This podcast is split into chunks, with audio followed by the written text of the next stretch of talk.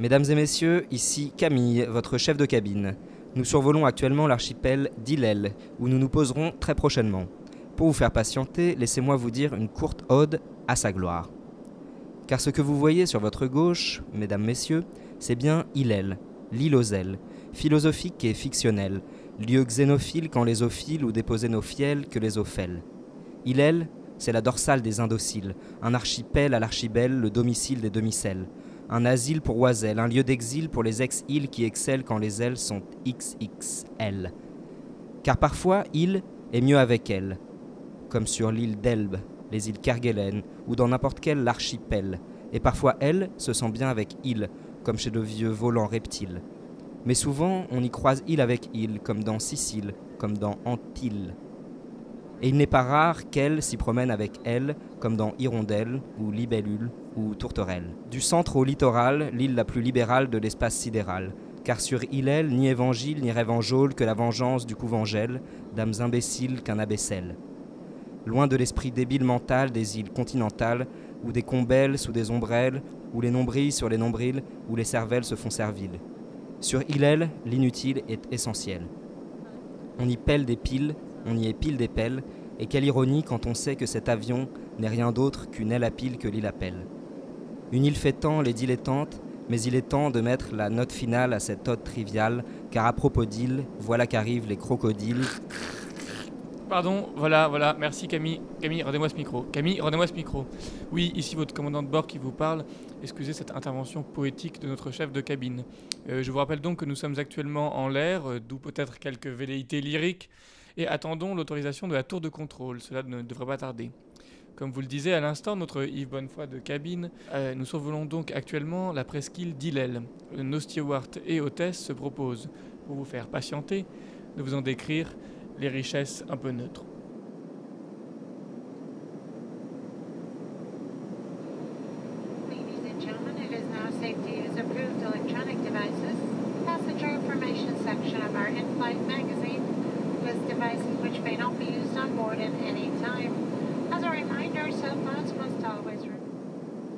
L'illusionniste. L'illusionniste est une île étonnante. Touriste naïf, méfiez-vous. Sur cette île, rien n'est vraiment ce qu'il semble être. Elle s'appelle ainsi car elle a été créée par un gourou d'un genre un peu facétieux dont les disciples ont eux-mêmes fondé des dizaines de petites communautés toutes portées sur le développement personnel. Ne vous étonnez pas de voir partout des panneaux ornés de citations inspirantes telles que J'ai décidé d'être heureux parce que c'est bon pour la santé. 100% des perdants ont joué. La vie met des pierres sur ta route, à toi de décider d'en faire des murs ou des ponts, ou de les jeter contre des vitrines, ou de t'en servir pour donner un prénom à ton fils. On a trois vies. La deuxième commence quand on réalise qu'on n'en a qu'une. La troisième commence quand on se réveille d'une cryogénisation. L'île abrite différentes communautés, toutes orientées vers l'accomplissement de soi. Il y a la bonne heure, un groupe d'influence formé d'individus très ponctuels, CrossFit, qui organise de grands concerts de featuring entre des bodybuilders et des motocross à la carlingue bien huilée, ou encore Think Positive, un rassemblement de personnes de groupes sanguins positifs. Esprit malléable, gare à vous, vous risquez de ne jamais repartir. Rompus aux techniques de l'astrologie depuis des générations, certains mages de l'île vous offriront des diagnostics d'une précision confondante. D'excellents coachs de vie prendront ensuite le relais pour vous guider vers des versions améliorées de vous-même, tout en prenant soin que celles-ci ne puissent se réaliser que sur l'île.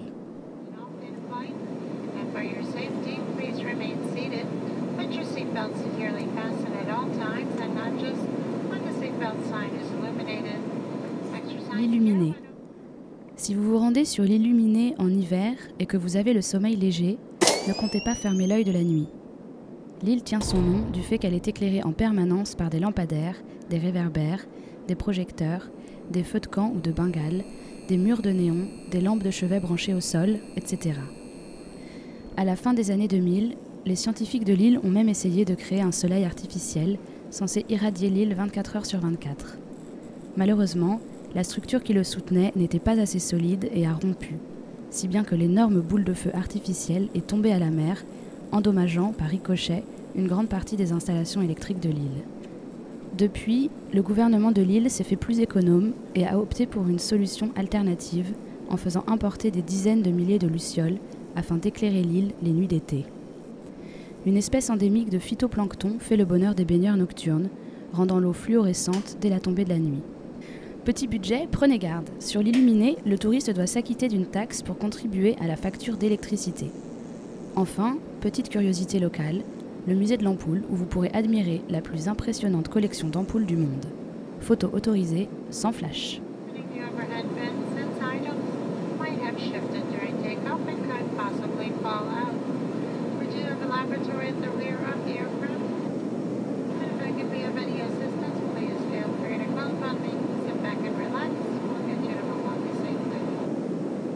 L'illégale. Moins visitée que sa grande sœur l'illicite, l'illégale est connue grâce à son port capital et à ses ports d'élevage que l'on peut croiser au bar Les Sept Pêcheurs Capitaux. Sur cette île sans gouvernement sont réfugiés de grands bandits exilés, des révolutionnaires anarchistes, des hors-la-loi de toutes sortes. Elle abrite une faune de militants très désorganisés et se caractérise par son absence de gouvernement central. On y vit principalement dans des squats où la récupération est de mise. Tous les bâtiments publics ont été, depuis longtemps, investis par des bandes qui vivent de commerce douteux. Vente d'ayahuasca, parties fines, clonage d'animaux de ferme, voilà pour les activités les moins surprenantes qui ont cours sur l'île. Nous devons vous mettre en garde. De nombreux incidents nous ont été rapportés sur l'île légale et certains de nos passagers n'en sont jamais revenus. Ne tentez pas le voyage si vous n'êtes pas du genre téméraire. Ne comptez pas non plus porter plainte si vous êtes victime d'un délit. Il n'y a pas de prison sur l'île, encore moins de police, si ce n'est des petits groupes d'auto-justice dont on ne sait pas bien dans quel intérêt ils agissent. Sur l'île légale, tous les citoyens avertis cachent leur argent dans des coffres piégés car les banques se font braquer quotidiennement. Si vous décidez néanmoins d'y séjourner, c'est que vous avez le cœur bien accroché. Nous vous recommandons alors d'aller passer une soirée dans l'auberge des sept pêcheurs capitaux. Ici, pas de fléchettes, on tire à balles réelles sur des cibles à l'effigie de chefs de grandes entreprises. Si vous restez suffisamment tard le soir, vous pourrez peut-être assister à une partie de roulette russe, qui anime parfois les nuits de l'île. On y sert des absinthes d'un autre temps et toutes sortes de poisons distillés dans l'arrière-cour. L'arrière-cour, en l'occurrence, est aussi le théâtre de divers combats d'animaux, chiens, coqs, crabes. À ce sujet, consultez en fin d'ouvrage nos conseils pour miser sur le bon numéro. Quant aux animaux défaits, les chiens plus particulièrement, ils sont servis en sandwich au comptoir ou en petites bouchées à déguster sur le pouce. Envie d'un quickie en milieu de repas? Des chambres à l'heure sont disponibles à l'étage. Différentes ambiances vous seront proposées pour autant d'expériences uniques. Hangar, chambre froide, salle de torture, etc. Enfin, de luxueux cercueils sont mis à disposition de ceux qui voudraient se donner l'illusion de tirer une dernière crampe avant de rendre l'âme. Petit point culture, au milieu des multiples factions autonomistes, une petite partie de l'île, séditieuse, essaie de s'organiser en communauté autogérée pour juguler le chaos ambiant et revendique pour l'île un nouveau nom, l'île égale.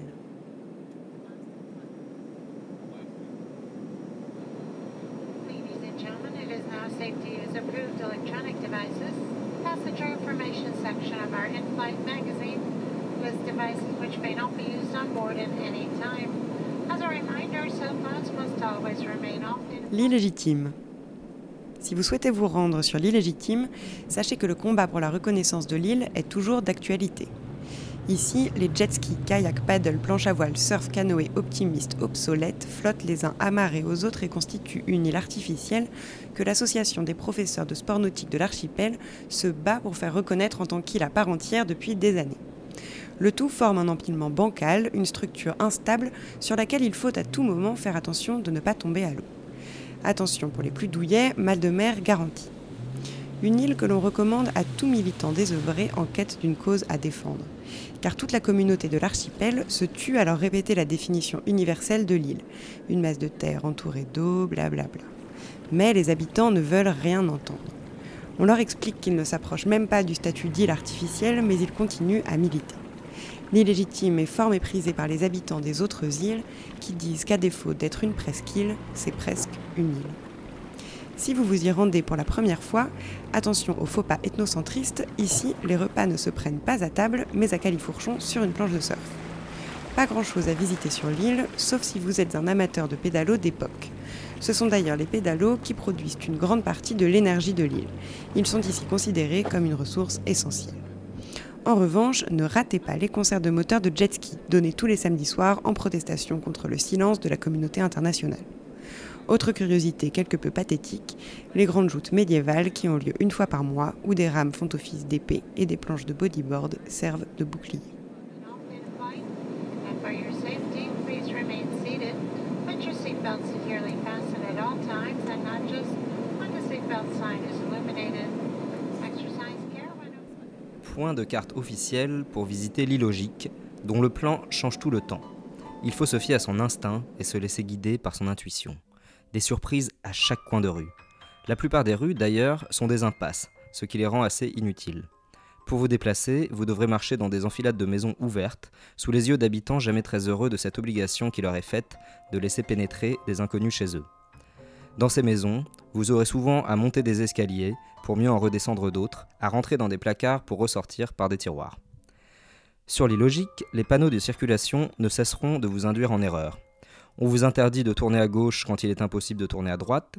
Les limitations de vitesse indiquent tantôt 2 km/h sur les voies rapides, tantôt 300 km/h en agglomération. Les ruelles sont interdites aux deux roues et les autoroutes aux voitures. Des lignes blanches traversent les routes en diagonale. Des stops sont placés au fond de cul-de-sac, comme pour bien vous faire comprendre que vous n'aurez pas d'autre choix que de vous arrêter. Enfin, vous n'aurez le droit de vous garer qu'au milieu des passages cloutés. Voilà pour ce qui est des grandes lignes du code de la route locale. Sur l'illogique, la mairie est ouverte 24 heures sur 24 et les employés municipaux seront toujours là pour vous dépanner, que vous ayez besoin d'une chambre pour dormir, d'une bouteille de limonade ou d'un moteur de tondeuse. En se faisant une place entre une pile de papier, des ordinateurs et des agrafeuses, on peut venir y dîner à toute heure du jour et de la nuit. La spécialité locale ravira les amateurs de sucré salé, puisqu'il s'agit d'un filet de dorade à la mousse au chocolat, sur lesquels ont été onctueusement déposés des copeaux de parmesan cuits au martini. Les agents territoriaux eux-mêmes viendront vous servir, alors qu'avec un peu de chance, vous pourrez apprécier en fond sonore l'un des fameux concerts de claviers d'ordinateur qui font la réputation de l'île. Dirige la ville le premier qui, chaque matin, s'assoit sur la chaise du bureau sur la porte duquel est écrit Maire. Les changements sont réguliers et l'on peut parler d'instabilité gouvernementale chronique sur cette île où les lois ne cessent d'être modifiées au gré des réveils plus ou moins tardifs des prétendants les plus qualifiés. A l'inverse de la mairie, les supermarchés ne sont ouverts que 30 minutes par jour, ce qui occasionne d'énormes files d'attente et une certaine nervosité en fin de journée, d'autant que la nourriture y est gratuite et que par conséquent, personne n'est capable encore aujourd'hui de dire à quoi ils servent. La plupart des fêtes de l'île ont lieu dans le cimetière, aux quatre coins duquel ont été installés des murs de son, ce qui ne facilite pas le travail de deuil. Quant aux cérémonies d'inhumation, elles sont célébrées dans l'enceinte de l'école, ce qui a pour mérite de sensibiliser très tôt les enfants à l'extrême répétitivité de la mort.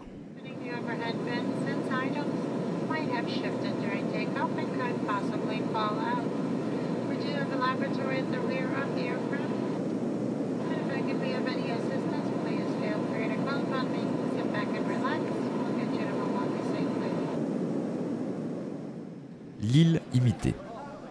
Enfin, l'île imitée. Si vous aimez le Nord-Pas-de-Calais, nul doute que cette réplique à l'identique de la ville de Lille saura vous ravir. L'île entière n'est qu'une immense braderie. On y trouve des stands littéralement interminables de produits de contrefaçon, dont plusieurs kilomètres de maillots du LOSC traversant les époques. Mais aussi des stands entiers de frites de tous âges, qu'absurdément l'on a fait vieillir pour en tirer un meilleur prix. Gare aux dépenses. Il est facile de se laisser tenter par les stands sans fin de l'île limitée. À ce propos, si vous voulez néanmoins vous faire plaisir, n'oubliez pas de changer votre argent à l'entrée de l'île. Contrairement aux normes en cours au sein de l'Union européenne, la monnaie d'usage ici n'est pas le fric, mais la fricadelle. Une farce qui ne sera pas du goût de tout le monde, comme beaucoup d'autres ici. Si vous venez vous-même du nord de la France, ne vous formalisez pas trop. Les habitants risquent de s'adresser à vous dans une imitation de ch'ti assez désobligeante. Sachez qu'au fond, ils veulent bien faire. Quitte à vous perdre au milieu des étals, prenez le temps de goûter les spécialités locales telles que le pelle faible, bière légère avec sa célèbre mouette pour logo. Si vous avez toujours préféré la contrefaçon à l'original, vous serez au paradis sur l'illimité. Les tartes au sel remplacent ici les tartes au sucre. Le wesh, plat beaucoup plus grossier, se substitue au welsh. Coutume locale assez pénible, à toute heure de la journée, les commerçants s'amusent à jeter du hareng sur les passants, en hommage au célèbre lancer de hareng du carnaval de Dunkerque. Nous vous recommandons de passer le plus vite possible le quartier de Waza, pâle imitation de celui de Wazem, où les commerçants vous braillent dessus comme des adolescents faisant des blagues téléphoniques. Le tout donne l'impression que l'on ne sortira jamais de ce grand marché à ciel ouvert. Mais ne désespérez pas. Cela, comme tout le reste sur cette île, est faux. Elle ne fait qu'imiter une sensation d'infini. Vous trouverez la sortie en marchant toujours tout droit devant vous, sans jamais bifurquer. Une fois arrivé au bout du chemin, vous trouverez l'aéroport sur votre droite. Montez vite, ne vous laissez pas tenter, sur votre gauche, par l'îlot central, qui, derrière des abords majestueux, cache une faune extrêmement radioactive.